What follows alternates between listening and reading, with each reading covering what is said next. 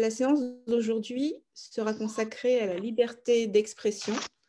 On pourrait évoquer bien sûr la liberté en général, mais déjà que la liberté d'expression est un vaste sujet, euh, si on parlait de la liberté en général, euh, on n'en finirait pas.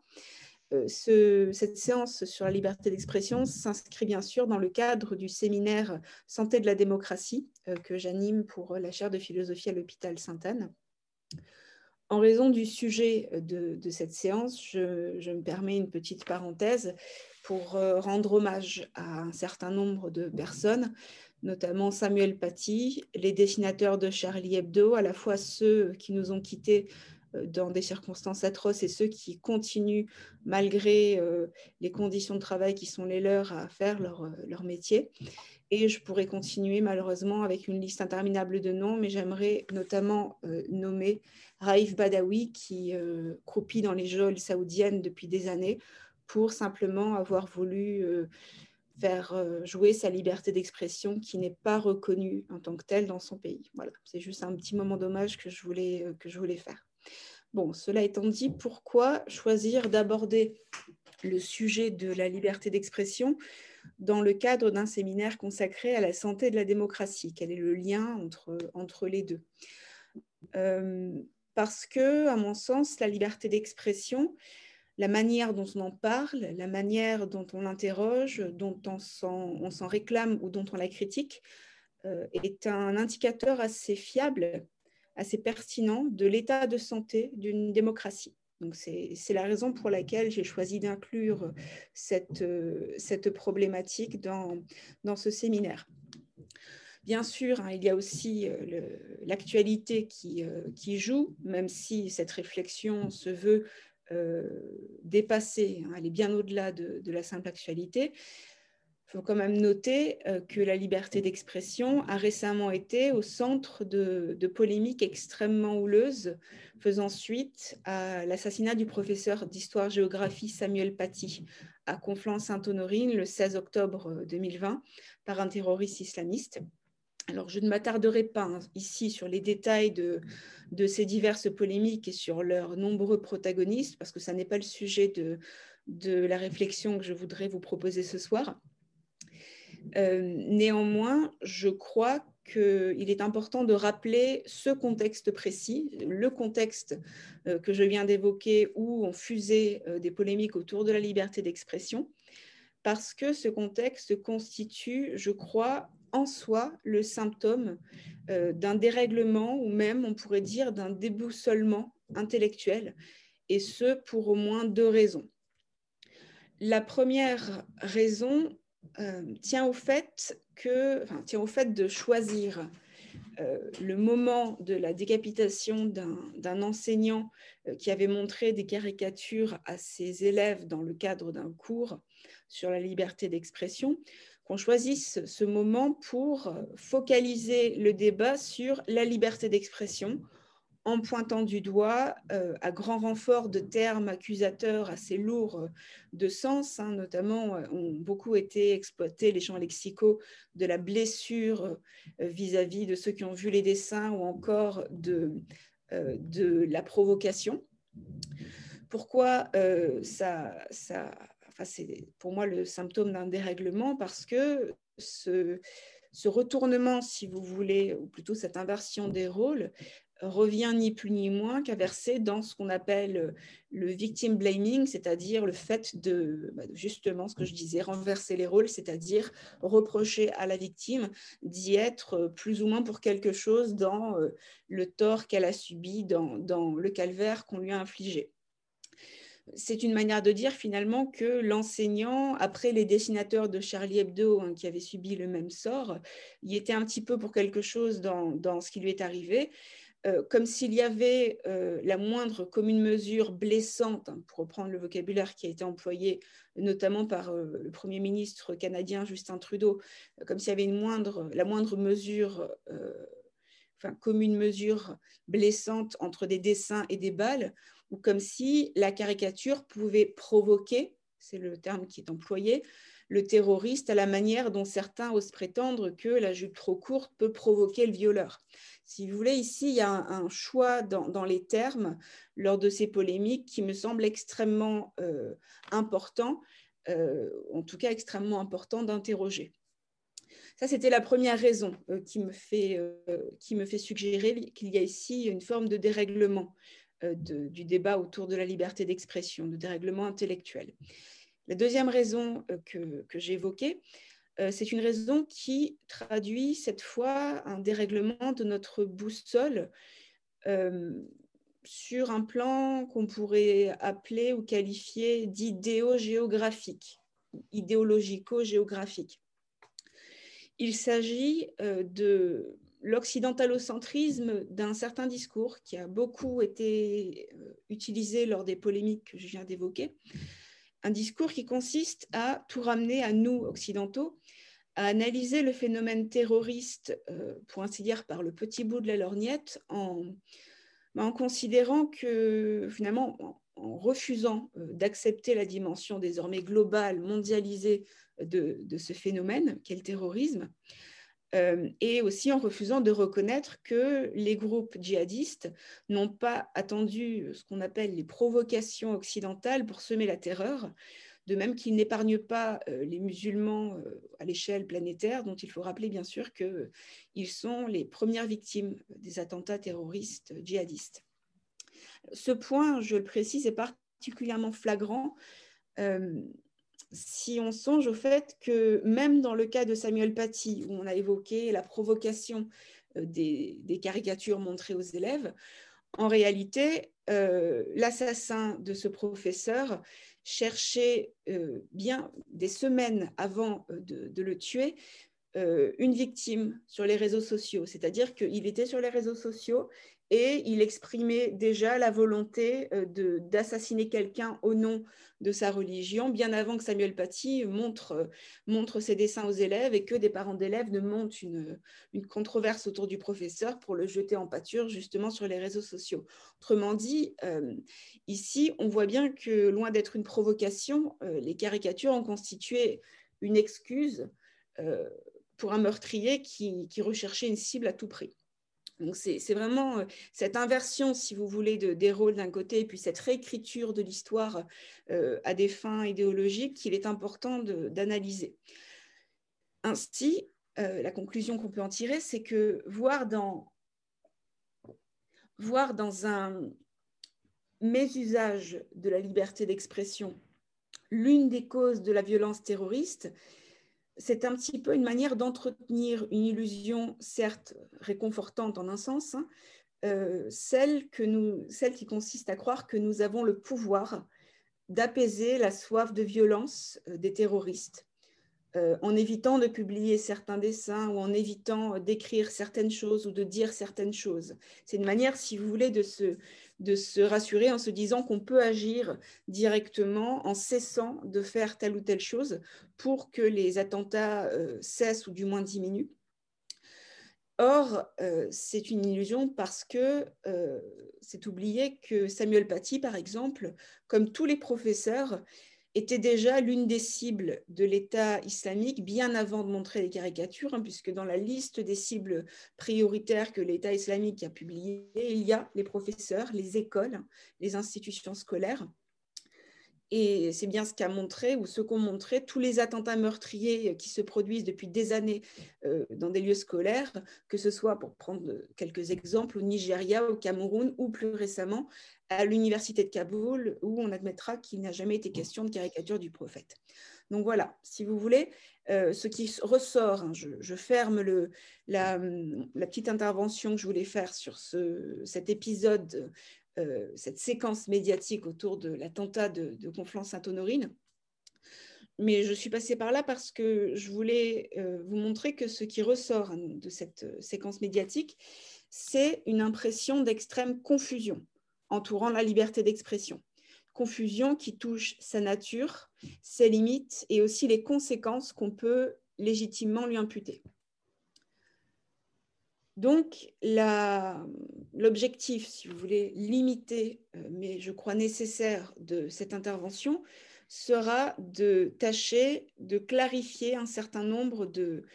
bah, zones d'ombre, de zones de flou euh, entourant euh, la question de la liberté d'expression. Si tout le monde me suit, je vais commencer par le commencement, c'est-à-dire poser la question qui, qui s'impose, qu'est-ce exactement que la liberté d'expression. Qu'est-ce qu'on appelle liberté d'expression? Alors, la liberté d'expression est un principe euh, dont il faut, euh, il faut savoir que euh, il, il, possède plusieurs interprétations, plusieurs versions, donc il varie en fonction des pays. Il n'y a pas le même, par exemple, dans, dans notre Constitution ou dans la Déclaration des droits de l'homme, notre Déclaration des droits de l'homme, ou dans la Déclaration universelle des droits de l'homme, ou dans le Bill of Rights, ou dans la, Constitution américaine. Si vous voulez, on pourrait varier les exemples à l'infini. Il y a des conceptions différentes de la liberté d'expression. En revanche, euh, ce qu'on peut dire, c'est que malgré tout, ces, diverses conceptions, ces diverses interprétations de ce principe comportent un noyau commun. Ce noyau commun, c'est l'idée que la liberté d'expression a pour fonction de garantir le droit pour chacun d'exprimer publiquement ses opinions. En cela, on peut considérer euh, quel est le fondement même de, toute démocratie, puisqu'on peut difficilement qualifier de démocratique une société où la prise de parole publique serait l'apanage d'un petit groupe limité, euh, autrement dit, où elle ne serait pas un droit, mais un privilège. Et euh, j'en profite pour dire, même si je développerai cette réflexion un peu plus avant lors de la prochaine séance, c'est en ce sens que l'apparition des réseaux sociaux peut apparaître comme une avancée démocratique, puisque je, parle ici hein, de, sa dimension positive. Quand je dis que j'en parlerai plus avant dans la séance suivante, c'est parce que bien sûr, il faudra aussi évoquer euh, lorsque ce sera le sujet principal, les écueils hein, que peuvent et les problèmes que peuvent poser les réseaux sociaux. Mais ça n'est pas le sujet ici. Ici, euh, ce qui m'intéresse, c'est qu'ils peuvent apparaître comme une avancée démocratique parce que là où la prise de parole médiatique est globalement réservée à un ensemble d'interlocuteurs limités et souvent récurrents, les réseaux sociaux ont l'avantage de permettre à tous d'exprimer publiquement une opinion de la partager euh, et de, la confronter au point de vue des autres et d'émettre également des critiques vis-à-vis des prises de parole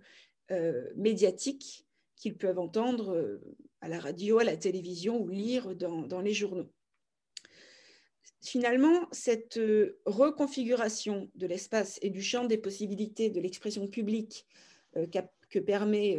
que permettent les réseaux sociaux appelle deux remarques. La première, c'est que cette configuration montre que, contrairement à ce qu'on pourrait penser, le fait que la liberté d'expression soit juridiquement conçue comme un droit n'empêche pas un certain nombre de personnes, et en l'occurrence, euh, sans, surprise, parmi celles qui ont l'habitude d'avoir accès euh, au plateau et aux tribunes médiatiques, ça n'empêche pas ces personnes d'en parler euh, malgré elles, comme s'il s'agissait d'un privilège. Ce que je veux dire, c'est que entend souvent, et vous les reconnaîtrez probablement, des formules du type on ne peut plus rien dire ou et la liberté d'expression dans tout ça, euh, dans la bouche de personnes qui opposent ces formules à leurs détracteurs, sachant que ces personnes qui demandent où est la liberté, où est leur liberté d'expression et qui se, plaignent de ne pouvoir plus rien dire, euh, sont des personnes qui disposent de beaucoup plus d'opportunités d'expression publique que le reste de la population. Donc ça, si vous voulez, typiquement, ça traduit euh, la confusion que j'évoquais au début, euh, en l'occurrence une mécompréhension fondamentale du principe qu'est la liberté d'expression. La liberté d'expression étant un droit démocratique, elle implique qu'aucune parole n'est sacrée, mais que toute, au contraire, toute parole doit se soumettre à la critique publique. Et euh, c'est bien sûr une pratique qui peut être difficile à accepter pour certains intervenants euh, médiatiques, parce que jusqu'à présent, ils avaient l'habitude de débattre en cercle clos au sein d'un plateau télé ou d'un plateau euh, de radio, euh, sans être confrontés aux critiques et aux mises en cause massives euh, et parfois véhémentes du public dans sa globalité, que ce soit sur les réseaux sociaux, enfin, les, les, réseaux sociaux, Twitter, Facebook ou autres. Donc, si vous voulez, cette reconfiguration outre la vertu démocratique euh, que j'ai évoquée, a aussi euh, l'avantage de mettre en évidence cette mécompréhension de ce qu'implique la liberté d'expression et le fait que la formule liberté d'expression puisse aussi parfois être instrumentalisée dans le but de, de se plaindre que ce qui était le privilège jusqu'à présent des personnes qui avaient accès à l'espace médiatique devienne un droit euh, plus proprement dit. Ça, c'est le, premier point, que, la première remarque que je voulais faire au sujet de cette reconfiguration. La seconde remarque qu'appelle, à mon sens, cet élargissement de l'espace d'expression, à la fois sur le plan des moyens, hein, des supports et des lieux de prise de parole publique, et sur le nombre de personnes disposant de ces possibilités, c'est que la réflexion sur la liberté d'expression a souvent tendance à se focaliser sur son principe sans forcément aborder la question de ses moyens de réalisation concrets. Donc, pour être un peu plus clair, je précise que quand je parle d'élargissement de l'espace d'expression,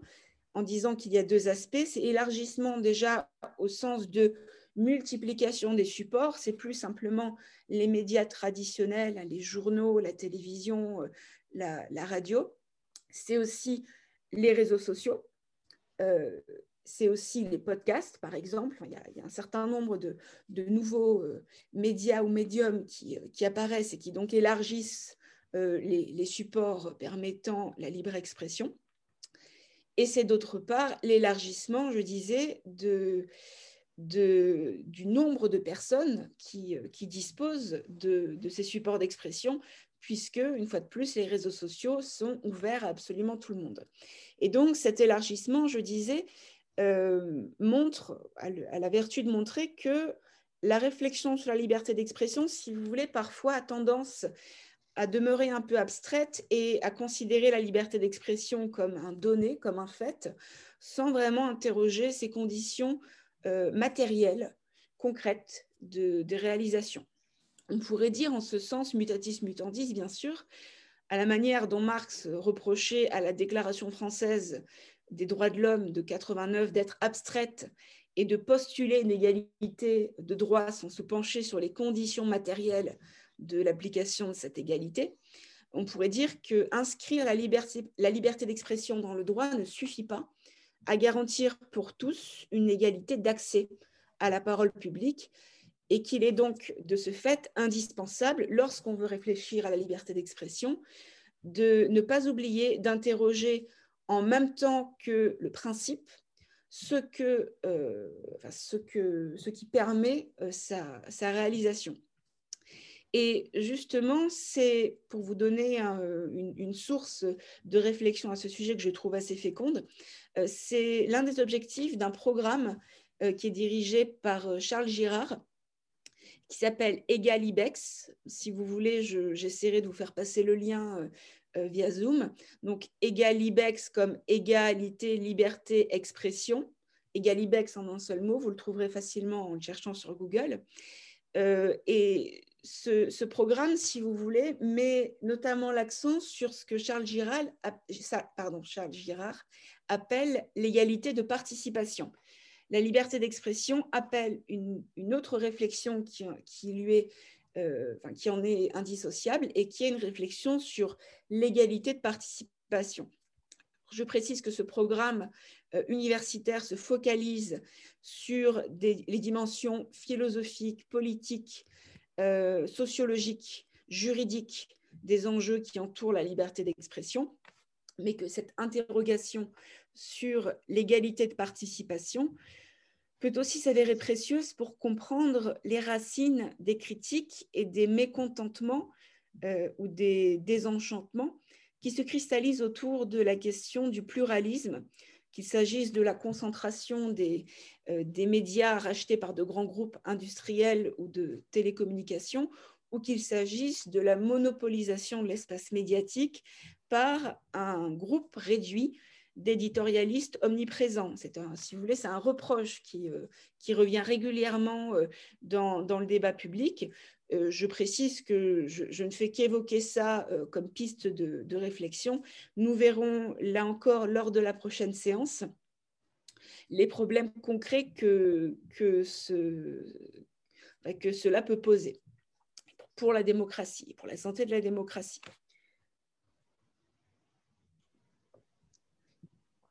Maintenant qu'on a rapidement euh, défini ce qu'était la liberté d'expression et montré le, flou ou euh, les confusions dont elle, euh, auxquelles elle pouvait donner lieu, j'aimerais interroger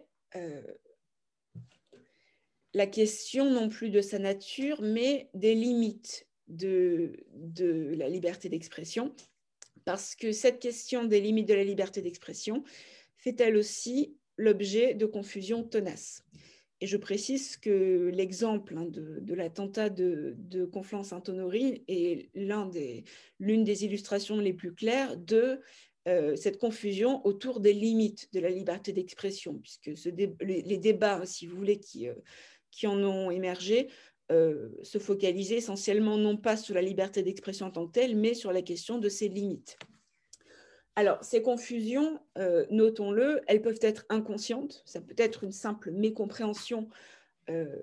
involontaire de la part des individus. Elles peuvent également, euh, selon les cas, et il ne faut pas l'oublier, être savamment orchestrées dans le cadre de rapports de force entre des groupes adverses et leurs idéologies respectives. Alors, il faut commencer par, par le droit la liberté d'expression, elle possède des limites objectives, elle n'est pas illimitée, elle n'est pas absolue. Et par limite objective, j'entends ici des limites inscrites dans le droit. Donc on va s'intéresser bien sûr euh, ici au droit français, mais comme je le précisais tout à l'heure, il faudrait euh, s'intéresser, si on avait le temps, euh, aux différentes, aux variantes qu'on peut trouver d'un pays à l'autre, d'un système législatif à l'autre. Dans le cas euh, de notre droit, les limites objectives à la liberté d'expression euh, sont par exemple la diffamation, qui constitue un délit, l'insulte publique à caractère raciste, antisémite, homophobe ou autre, ou encore l'incitation à la haine, pour prendre trois exemples. Ça, ce sont des limites objectives euh, dont il faut préciser qu'elles ne sont pas arbitraires parce qu'elles se fondent sur un, critère très net qui est la nuisance avérée qu'elles infligent à autrui. C'est ce qui explique, hein, je, le précise, euh, pour parler cette fois du droit également dans son évolution contemporaine euh, au fil des, innovations technologiques, c'est ce qui explique hein, le, choix de ce critère de, la nuisance avérée infligée à autrui, euh, explique que le législateur se penche actuellement sur le problème de ce qu'on appelle le cyberharcèlement ou le harcèlement en ligne, puisque si ce dernier repose sur des échanges virtuels, les, conséquences euh, qu'il peut produire sont bien réelles, qu'il s'agisse de menaces proférées ou d'attaques massives envers une personne visant euh, à provoquer chez elle une détresse psychologique ou un état d'angoisse qui contribue parfois, hein, il faut le dire, à pousser de jeunes, gens au suicide. Hein. C'est les États-Unis, de ce point de vue-là, ont, ont, je crois, euh, été en avance sur cette question, puisque c'est une véritable épidémie en fait hein, de, suicide qu'on a qu'ils ont observé chez euh, des adolescents qui parfois ont à peine 11 ans, 11 ans, 12 ans, 13 ans, euh, et qui font suite à un cyberharcèlement concerté par un, groupe d'élèves qui les appelaient au suicide, de les menacer, de les attaquer, etc. Donc, si vous voulez, on voit ici que le critère, c'est justement la nuisance euh, au, bien-être, la nuisance à l'intégrité plutôt euh, de, la personne. Et euh, comme Charles Girard, que j'évoquais tout à l'heure, hein, qui est le, directeur du programme de recherche dont je vous ai parlé, comme Charles Girard le soulignait lors d'un débat que j'ai eu avec lui dans l'émission À présent, animée par Frédéric Worms, intitulée Sur la crête de la démocratie, la liberté d'expression. Je vous invite à aller l'écouter si vous voulez, parce que Charles Girard a dit des choses qui me semblent extrêmement pertinentes. la nuisance avérée dont je parle n'est pas une affaire de sentiment ou de ressenti. Et ça, c'est important de le noter parce que c'est une des grandes confusions euh, qui apparaît souvent dans les débats sur les limites de la liberté d'expression, notamment ceux que j'ai évoqués en, commençant. Ce n'est pas une affaire de sentiment, ce n'est pas une affaire de ressenti, euh, parce que ce n'est pas la sensibilité des uns et des autres qui détermine ces limites à la liberté d'expression, mais la remise en cause de la dignité euh, des individus ou des groupes d'individus qui, parce qu'ils sont essentialisés et stigmatisés sur la base de leurs croyances, de leurs origines, de leur sexe, de leur orientation sexuelle, etc., euh, préjugés qui euh, sont infamants et les livrent de ce fait à la vindicte publique, ce qui met leur vie en danger. Donc, si vous voulez, ce n'est pas une question,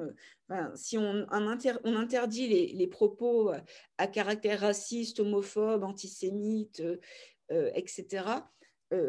ça n'est pas parce que, du point de vue du législateur, je précise, ça fait mal aux personnes qui sont visées, ça leur fait mal d'un point de vue, disons, affectif, elles se sentent blessées dans, dans, leur, leur affect, mais parce que ces propos euh, remettent en question directement la dignité que le droit reconnaît à toute personne. Donc c'est important de, poser ce point parce que sinon on peut très vite tomber dans, si vous voulez, dans une confusion, une nouvelle confusion sur la nature de ces limites, qui en décide, euh, quel est le critère, etc. Ici on voit que le critère il est très clair.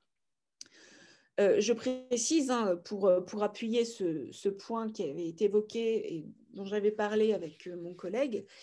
de nombreux travaux, et notamment ceux de l'historien Jacques Semelin, euh, ont montré comment la manipulation des esprits par le biais du langage, par le biais de l'idéologie, euh, des discours de haine, comme on les appelle, prépare euh, le terrain au crime et comment la violence physique, finalement, trouve ses justifications dans la violence verbale des discours présentant tel groupe ciblé comme une menace à combattre en la supprimant. Si vous voulez, ici, hein, ce qui est important, c'est de, d'avoir un, recul critique vis-à-vis de, de l'idée selon laquelle seuls les actes blessent et que finalement les paroles ne sont que des paroles. Euh, c'est oublier que les, les êtres humains sont dotés euh, d'un esprit, d'un psychisme, un psychisme qui peut être malléable et qui peut être extrêmement sensible à certains discours qui ensuite peuvent favoriser le passage à l'acte. Hein. Je précise que les travaux de Jacques Semelin dont je parle, euh, notamment son livre Purifier et détruire, euh, évoquent les grands génocides de l'histoire que ce soit le, génocide euh, qui a lieu au Rwanda, pardon, contre les Tutsis, que ce soit euh, le génocide juif ou d'autres exemples qu'il prend, il montre que systématiquement, ces actes euh, monstrueux ont été précédés par une préparation psychologique de la population. Autrement dit, ce qui rend possible, si vous voulez, le passage à l'acte en, limitant au maximum la résistance ou les, les scrupules, c'est de préparer la population à faire en sorte qu'elle trouve ça normal. Si vous décrivez euh, les juifs ou les Tutsis comme des êtres humains, ça rend plus difficile leur extermination que si vous les décrivez comme de la vermine euh, qui met en danger euh, la santé et, finalement la, la pureté de votre nation. Au passage, hein, je précise que ce que je suis en train de dire vaut également pour euh, ce qui est en train de se passer et qui se passe depuis un moment maintenant en Tchétchénie euh, avec la persécution des homosexuels. Hein. On retrouve exactement les mêmes éléments de langage, l'idée que l'homosexualité est finalement une sorte de, virus et qu'il peut être transmis euh, à la population et la, et la, comment dire, la salière de l'intérieur et que la seule solution pour la purifier, bah, c'est de repérer les homosexuels et de, les exterminer. Donc voilà, c'est vraiment une manière de dire qu'il est extrêmement euh, manichéen et simpliste de, mettre une séparation tranchée entre d'un côté les paroles qui seraient euh, inoffensives parce que ce ne sont que des paroles, que des mots, et de l'autre côté euh, les actes qui, eux, euh, seraient véritablement dangereux. Voilà, ça c'est la, petite parenthèse avec la référence à Jacques Seblin que, je vous invite vraiment à lire parce que c'est un, livre passionnant. La première conclusion qu'on peut tirer, je crois, de, de cette analyse, c'est qu'opposer la sensibilité individuelle à la liberté d'expression, en demandant par exemple, comme ça a été le cas,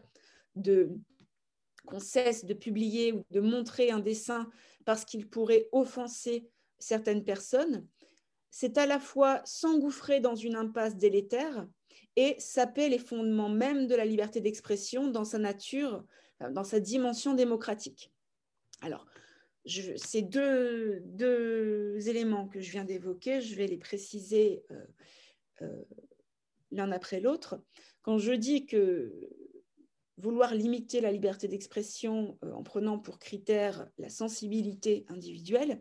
c'est s'engouffrer dans une impasse, c'est parce que, ça, me semble assez évident, la, sensibilité est par nature un facteur infiniment variable d'un individu à l'autre, et que de ce fait, si on veut être cohérent, et donc si on veut vraiment respecter ce, principe et en faire un critère, euh, un critère de, limitation de la liberté d'expression, ça reviendrait littéralement à signer l'arrêt de mort de la liberté d'expression. Pourquoi? Parce qu'on pourrait tout, à fait dire pourquoi l'offense ressentie par les uns serait-elle plus grave et plus légitime que celle ressentie par d'autres Par exemple, à partir de là, je ne prends qu'un exemple, mais il pourrait y en avoir littéralement une infinité. Qu'est-ce qui empêcherait euh, un fervent catholique ou un groupe de fervents catholiques descendants de membres du clergé ou de Vendéens euh, assassinés lors de la Révolution française de réclamer qu'on mette fin aux célébrations républicaines au nom de l'offense que cela représenterait à leurs yeux euh, vis-à-vis de la mémoire de leurs ancêtres? Ça pourrait être un argument, si vous voulez, une question de sensibilité. Quelque chose vous blesse, on cesse de le faire, on cesse de, le rendre public. On pourrait, euh, pour prendre un exemple qui, s'oppose directement à, celui qui a été abordé plus haut, pourrait se demander en quoi la parole de celles et ceux qui demandent qu'on cesse de prendre pour modèle un prophète, le prophète Mohammed, dont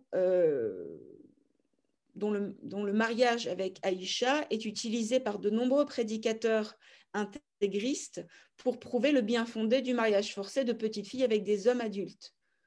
Pourquoi cette, objection, par exemple, euh, serait-elle moins légitime que celle euh, de ceux qui exigent qu'on cesse de caricaturer le, dit prophète? Si vous voulez, à partir de là, si on commence à, à faire de la sensibilité un critère, euh, tout ce qu'on va pouvoir obtenir, c'est une cacophonie d'opposition entre la sensibilité des uns et la sensibilité des autres. Et à partir de là, la liberté d'expression euh, se réduira comme, enfin, sera réduite comme peau de chagrin. Ce sera très difficile de trouver un sujet dont on pourra parler sans qu'il y ait euh, la, moindre, la moindre divergence de sensibilité avec les uns ou les autres.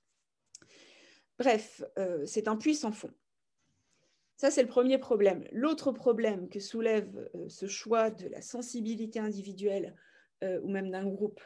comme critère de limitation de la liberté d'expression, c'est euh, que le brandissement de la sensibilité pour limiter la liberté d'expression va à l'encontre d'une condition irréductible de la démocratie, et on pourrait même dire qu'il est contradictoire d'appeler à ne pas dire ou ne pas dessiner ou ne pas écrire telle ou telle chose pour le bien du vivre ensemble, dès lors que la vie en communauté, ce fameux vivre ensemble dont on parle souvent, implique au contraire la capacité à accepter la pluralité des points de vue et donc des sensibilités, c'est-à-dire accepter la possibilité d'être outré, blessé, choqué, indigné, etc les fameuses blessures euh, qui ont été euh, évoquées dans le cadre de la polémique euh, autour des caricatures, que j'appelle personnellement des blessures de conviction, sont une réalité inévitable, irréductible de la vie en démocratie, parce que l'expression publique des croyances et des opinions peut par nature heurter, choquer, blesser ceux qui ne les partagent pas. Mais il faut le préciser, c'est à ce prix que les droits des personnes sont garantis et que la liberté d'expression n'autorise pas ce qui peut leur nuire objectivement. Autrement dit, euh, c'est une façon de dire que les opinions n'ont aucun droit, mais que euh, les personnes, euh, dans leur dignité, ont tous les droits.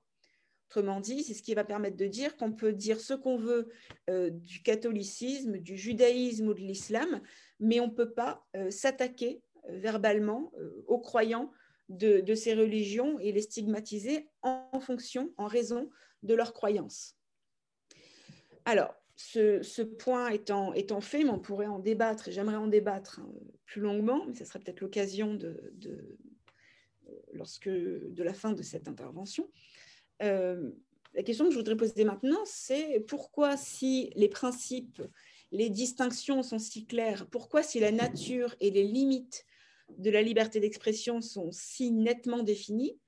euh, pourquoi est-il à ce point difficile aujourd'hui d'en débattre? Sans provoquer des polémiques cacophoniques qui rendent impossible tout, dialogue de fond constructif. Pourquoi, dès qu'on parle de liberté d'expression, si vous voulez, ça monte immédiatement dans les tours et on n'arrive jamais à, euh, vraiment échanger sur ce sujet?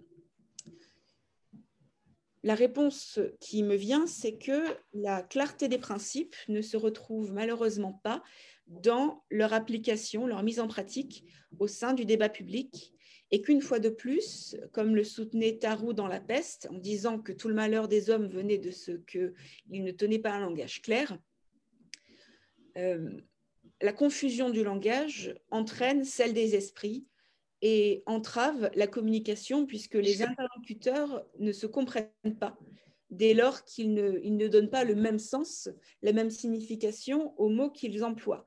On se retrouve dans une situation où des interlocuteurs qui s'opposent l'un à l'autre, voire carrément euh, qui s'écharpent, qui hein, qui s'opposent violemment, utilisent les mêmes mots, mais sont dans l'incapacité de se comprendre parce qu'ils ne s'aperçoivent même pas que ils n'entendent pas la même chose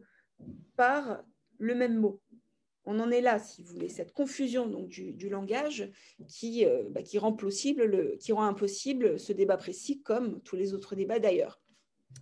Et ce flou intellectuel autour des questions qui ont trait à la liberté d'expression se perçoit notamment dans, pour prendre un exemple parmi d'autres, hein, euh, la confusion euh, qui,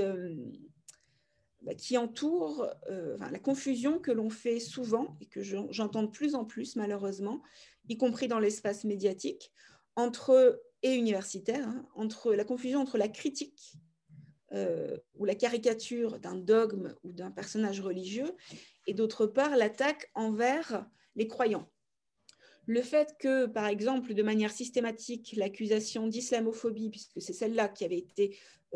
opposé au professeur Samuel Paty, euh, le fait que cette accusation soit employée à la fois pour caractériser les propos entre guillemets blasphématoires, c'est-à-dire les propos critiques ou, euh, ou provocateurs vis-à-vis de, de, la religion ou d'un dogme religieux, et d'autre part qu'on utilise le même mot islamophobie pour caractériser les attaques envers les personnes qui, qui, pratiquent la religion musulmane, cette confusion ne fait qu'alimenter euh, ou renforcer l'emprise que euh, des, l'emprise de certains intégristes qui justement désirent imposer une vision dogmatique de l'islam en empêchant qu'on s'y oppose ou qu'on la critique. Donc ça, c'est une confusion qui typiquement aujourd'hui euh, empoisonne le débat autour de la liberté d'expression dans le contexte de, bah, la question des caricatures, des, propos concernant la religion certains intellectuels, euh, je le précise, avancent même l'idée pour expliquer hein, cette confusion, qui n'est pas du tout l'idée que j'avance moi, mais puisque, je l'ai vu passer dans plusieurs tribunes, je me permets de vous la soumettre, euh, ils avancent l'idée que les Occidentaux, euh, qui défendent la liberté d'expression et la liberté de publier les caricatures, ne comprennent rien à la relation fusionnelle que les musulmans entretiennent avec leur religion et avec leur prophète Mohammed. Cette analyse, euh, je le dis clairement, me semble soulever deux objections. La première tient à sa dimension essentialiste, parce que quand on dit euh, le rapport des musulmans, c'est un peu faire comme si des, millions de, musulmans qui peuplent la planète euh, auraient tous le même, euh, entretenaient tous la même, euh, la même relation, une relation identique à la religion et à leur prophète. Ça, c'est la première objection. La deuxième, qui prolonge hein, cette vision essentialiste, c'est que on fait passer pour une donnée irréductible ce qui est le fruit d'une éducation, voire euh, dans certains contextes, d'un endoctrinement. Pour dire les choses clairement, aucun enfant ne naît avec la conviction qu'une caricature, euh, que soit celle du prophète, de Jésus ou, que sais-je encore, euh, constitue une attaque personnelle impardonnable qui doit les blesser profondément, pas plus qu'un enfant, aucun enfant hein, ne, naît avec d'autres dogmes idéologiques d'autres natures euh, qui seront aussi inculqués, comme par exemple celui qui met le bien de la patrie au-dessus de la vie de chaque citoyen, ou celui qui veut que les méchants ou les mécréants soient voués euh, à la damnation. Tout ça, ça relève de l'éducation. Donc c'est quelque chose qui est acquis. Pourquoi je dis ça? Parce que ça montre que la sensibilité de chacun euh, se développe, n'est pas un donné, euh, mais se développe au gré de ses croyances, de son éducation, de ses convictions, qu'elles soient religieuses, politiques, écologiques ou autres, et que ces données, enfin plutôt ces, éléments, ces croyances, ces convictions, ne sont pas, contrairement à d'autres données comme la couleur de peau, le sexe, l'orientation sexuelle, des données innées qui ne peuvent faire l'objet euh, enfin, qui, qui, peuvent faire l'objet d'une critique. Sur ce point euh, précis, je, vous recommande chaudement la lecture euh, du livre de Denis Ramon qui s'intitule La bave du crapaud, petit traité de liberté d'expression. Je fais référence à ce, texte que vous trouvez aux éditions de l'Observatoire, qui se lit assez rapidement et qui est limpide, parce que dans ce texte, Denis Ramon fait une distinction que je trouve intéressante et que je vous soumets il distingue euh, ce qu'il appelle les appartenances et ce qu'il appelle les préférences. Alors, les appartenances, c'est ce dont on a parlé, à savoir les données, euh, les qualités, les caractéristiques qui sont inhérentes à chaque personne, à chacun. La couleur de peau, l'orientation sexuelle, le sexe, etc. Tout ça, ce sont des données euh, factuelles. Et ce sont des données qui sont, il précise, indépendantes de la volonté des uns et des autres dont il n'y a pour cette raison aucune raison de débattre puisqu'il s'agit d'un fait qui s'impose. Il n'y a aucune raison de, lancer un débat sur la couleur de peau de votre interlocuteur ou sur euh, son orientation sexuelle ou sur son sexe, parce que ce sont des faits, si vous voulez, et qu'il n'y a, pas de raison d'avoir un discours critique vis-à-vis de cela. Il n'y a rien de, constructif qui peut en sortir. Et généralement, quand on, en fait des objets de débat, c'est justement euh, ce qui débouche sur des discours de haine. Euh, au contraire de ces appartenances, ce que Denis Ramon appelle les préférences, ce sont toutes les opinions, qu'elles soient religieuses, politiques ou autres, que l'on peut euh, se voir inculquer par l'éducation, mais qui, précisément parce qu'elles sont inculquées et non innées, relèvent de la sphère de ce qu'il appelle le révisable et peuvent de ce fait faire l'objet de débats contradictoires, de critiques, etc. La liberté d'expression offre ici à chacun, c'est important de le montrer que c'est une vertu et pas, pas euh, un calvaire, elle offre à chacun euh, la possibilité de se forger sa propre opinion en faisant passer euh, ses convictions, ses croyances, parfois ininterrogées, puisque si vous voulez intérioriser via l'éducation, leur faire passer l'épreuve de la contradiction, l'épreuve de la confrontation euh, à, des, à des opinions ou des croyances divergentes, dans le but soit de se les approprier véritablement en les renforçant par son propre raisonnement, soit dans le but éventuellement de changer d'avis et donc de se faire euh, d'une autre manière euh, sa propre opinion. C'est important de souligner ça et je pense quand je dis cela,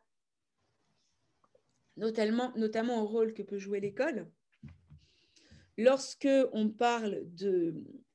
de l'esprit critique ou de l'importance de l'esprit critique vis-à-vis des convictions, des croyances, qu'elles soient religieuses ou autres, c'est important de ne pas tomber dans la vision schématique qui consiste à dire que la raison est l'ennemi de la religion, l'ennemi de la croyance, et que finalement, quand on éduque à l'esprit critique, le but, c'est de, fabriquer euh, des petits athées, si vous voulez. Pas du tout.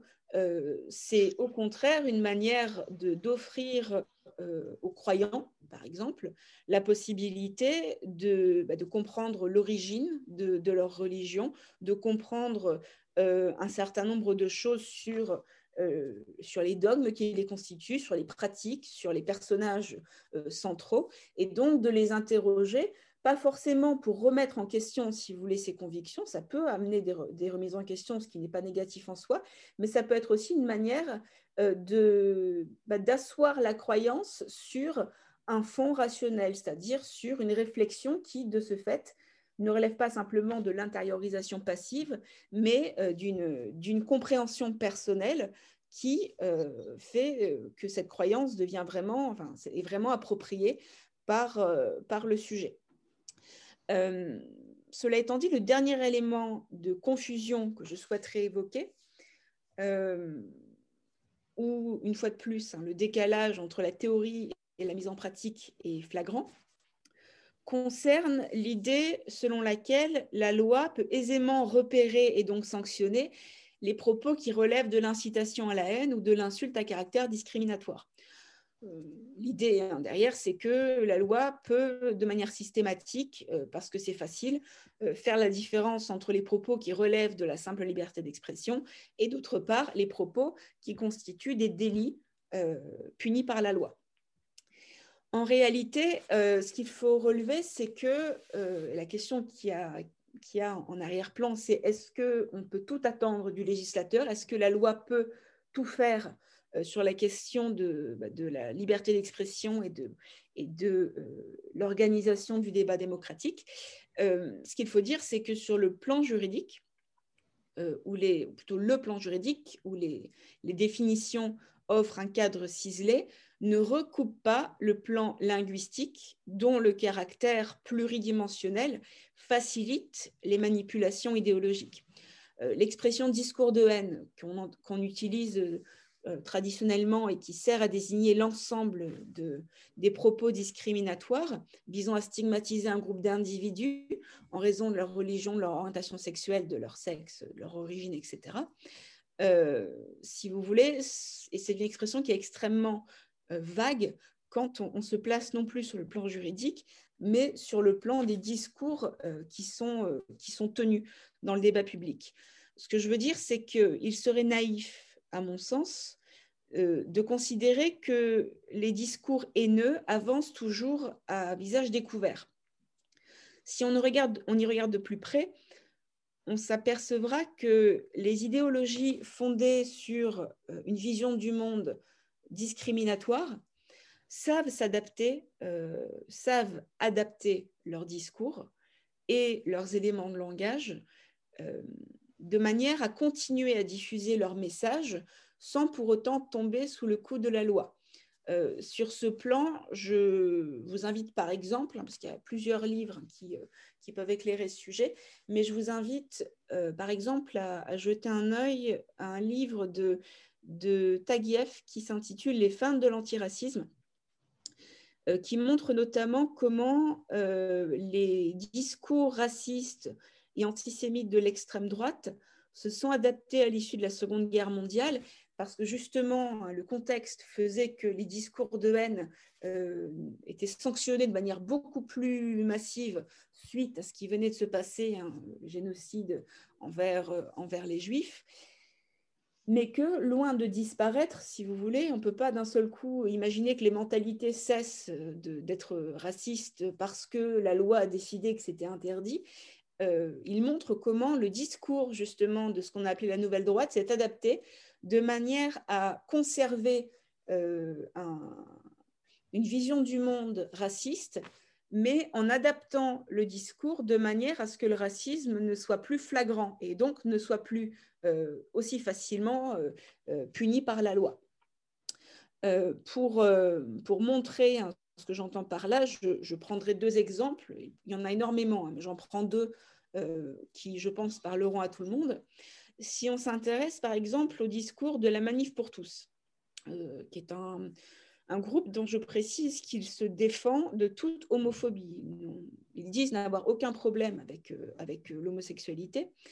ils expliquent que leur objectif est uniquement de protéger la famille et les enfants et qu'ils ne remettent aucunement en question le droit de chacun à vivre son orientation sexuelle comme il l'entend. Dit comme ça, si vous voulez, on pourrait effectivement considérer qu'il n'y a pas de discours de haine là-dedans, que c'est une opinion euh, et qu'il n'y a aucun problème. Cependant, euh, et c'est là qu'il y, a un mais, si vous voulez, que c'est pour ça que c'est important de lire les, de lire les textes euh, que produisent ces groupes. Si on lit les, les, tribunes qui sont publiées sur la page officielle de, la Manif pour tous, on trouve un discours qui justifie euh, leur position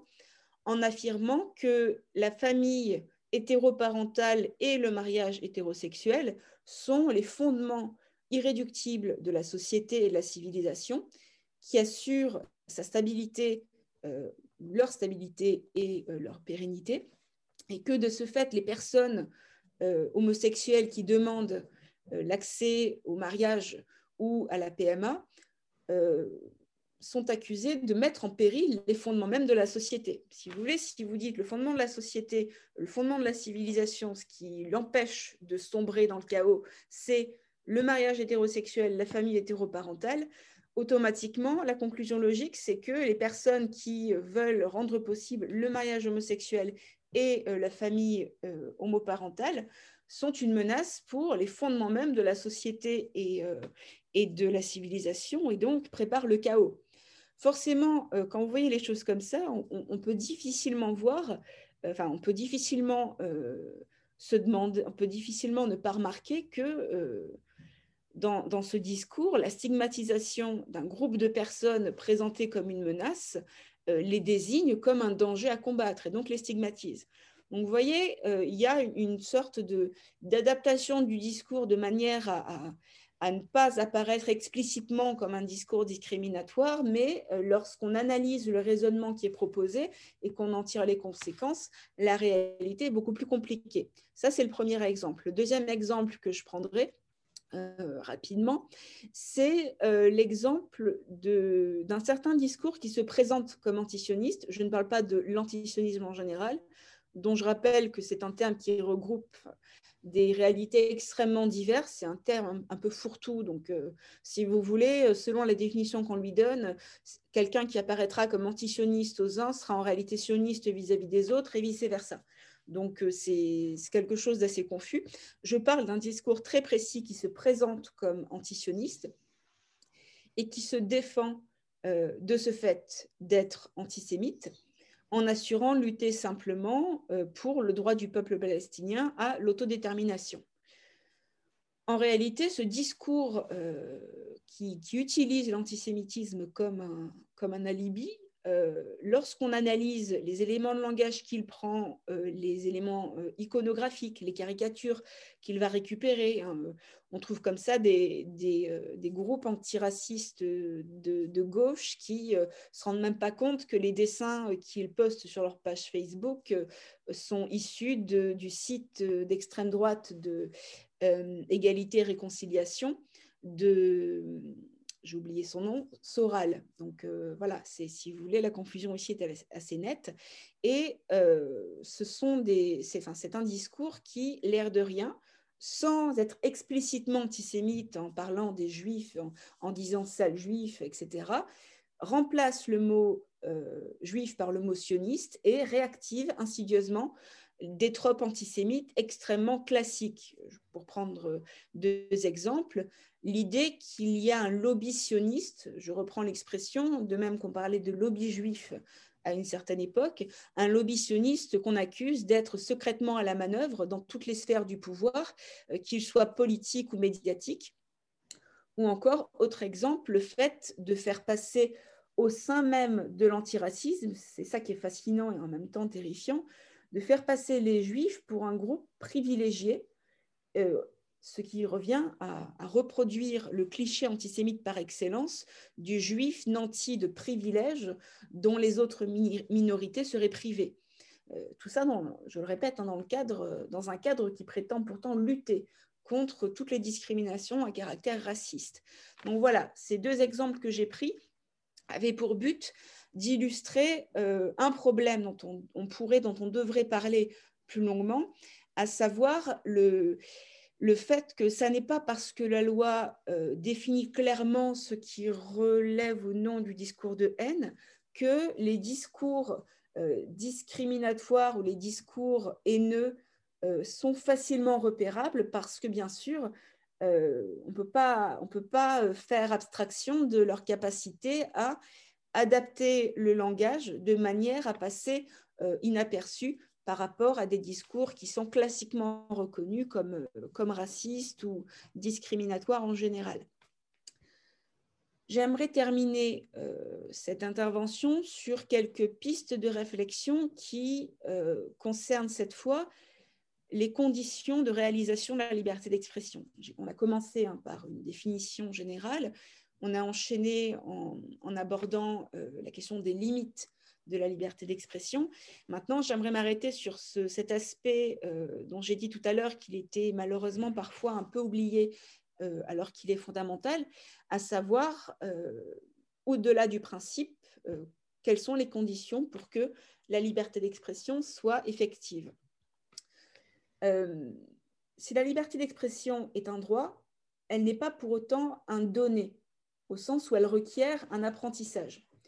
De la même manière que le débat public implique le respect de règles élémentaires et la maîtrise d'un certain nombre d'outils oratoires et intellectuels,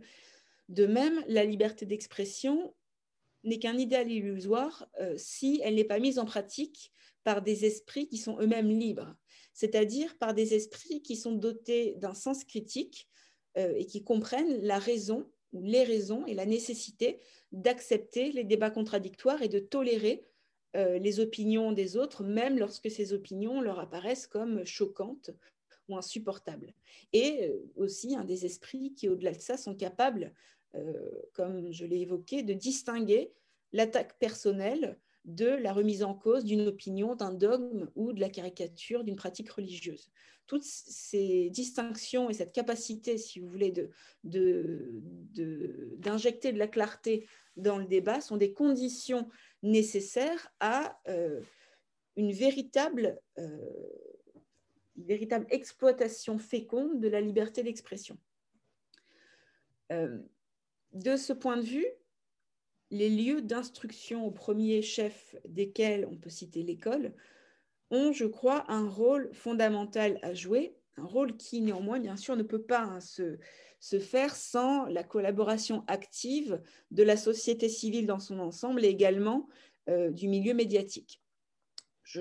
J'explique hein, euh, ce que j'entends par là en prenant un exemple personnel euh, qui relève du, vécu de mon métier d'enseignante.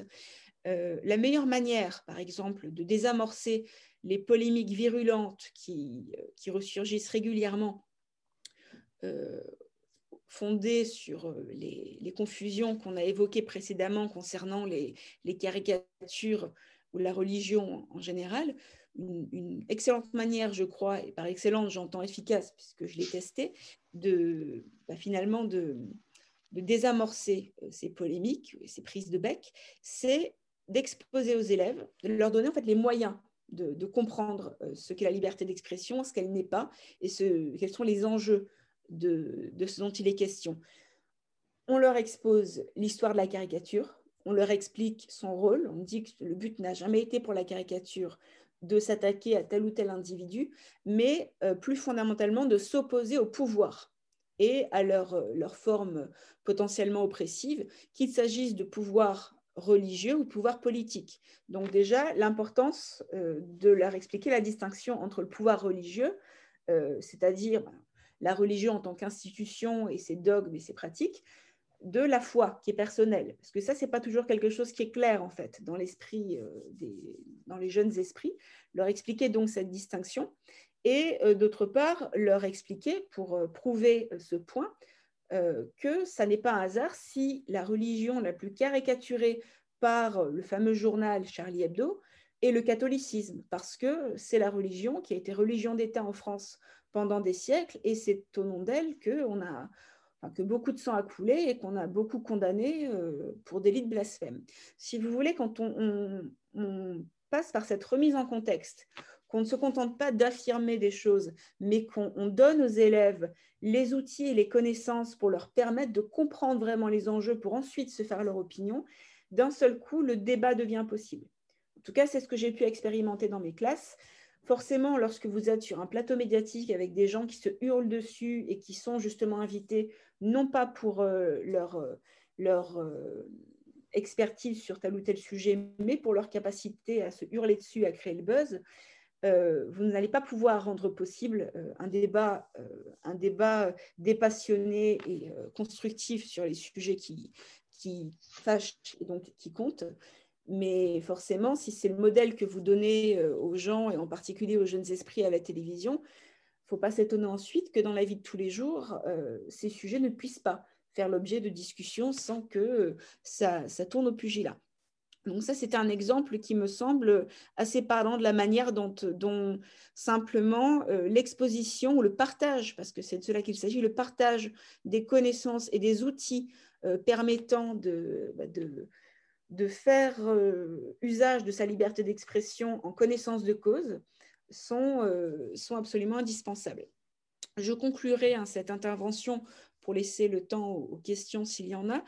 en citant une formule de Camus qui me tient à cœur et qui est extraite de son article de 1948 publié dans Combat, intitulé Le siècle de la peur. Euh, je, la cite parce que je, trouve qu'elle résume assez bien l'essentiel des enjeux que j'ai souhaité vous, vous exposer, aborder avec vous ce soir. Camus dit Le long dialogue des hommes vient de s'arrêter. Et bien entendu, un homme qu'on ne peut pas persuader est un homme qui fait peur. C'est ainsi qu'à côté des gens qui ne parlaient pas parce qu'ils le jugeaient inutile, s'étalait et s'étale toujours une immense conspiration du silence, accepté par ceux qui tremblent et qui se donnent de bonnes raisons pour se cacher à eux-mêmes ce tremblement, et suscité par ceux qui ont intérêt à le faire. Fin de citation. Je précise, en 1948, on est en pleine guerre froide, donc guerre idéologique par excellence, guerre avec une polarisation extrême euh, des, euh, des, camps intellectuels et donc du débat public. Et Camus dit le long dialogue des hommes vient de, s'arrêter parce que un homme qu'on ne peut pas persuader est un homme qui fait peur. Qu'est-ce qu'il veut dire par là? Euh, un homme qu'on ne peut pas persuader, ça veut dire un homme avec qui on ne peut pas dialoguer, avec qui le langage n'a aucune importance parce que de toute façon, il ne raisonne pas. Il n'est pas là pour raisonner, il a un dogme, il y est attaché bec et ongle et il est prêt à mourir, voire à tuer euh, pour, pour l'imposer. Il préfère encore mourir ou tuer que d'accepter qu'il soit discuté ou remis en question. Pour dire les choses autrement, une société où on n'ose plus parler et tenir un discours critique par peur, par peur de blesser euh, une société où on refuse de se parler puisque les divergences d'opinion ou euh, les divergences d'orientation politique sont considérées comme, une raison suffisante de, de refuser le débat, ne peut que favoriser la méfiance réciproque, entraver la réflexion de fond des passionnés sur des sujets aussi essentiels que sensibles et donc occulter dans les esprits le sens commun ou le sens du commun, sans lequel, je crois, il est impossible de faire société. Je vous remercie.